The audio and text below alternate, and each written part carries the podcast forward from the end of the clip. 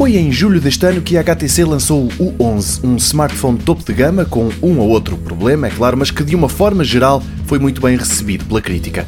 Um telemóvel que agora tem dois irmãos. Um deles é maior. O tamanho do ecrã passa das 5 polegadas e meia para as 6 polegadas, mas nem por isso ocupa muito mais espaço no bolso. Em vez de fazer o equipamento crescer muito, a HTC conseguiu ir buscar espaço à moldura à volta do ecrã e assim o que cresce é a tela com o telefone a ficar quase do mesmo tamanho.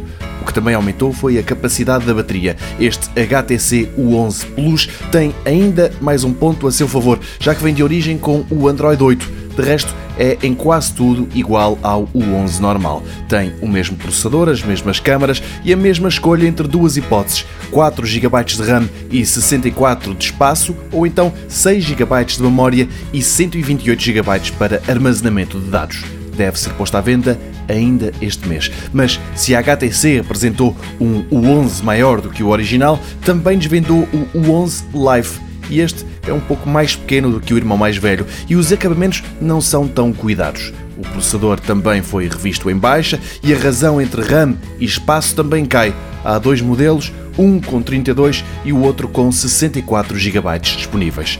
Cortes cirúrgicos para que o preço seja mais em conta. Este deve ser posto à venda já na próxima semana.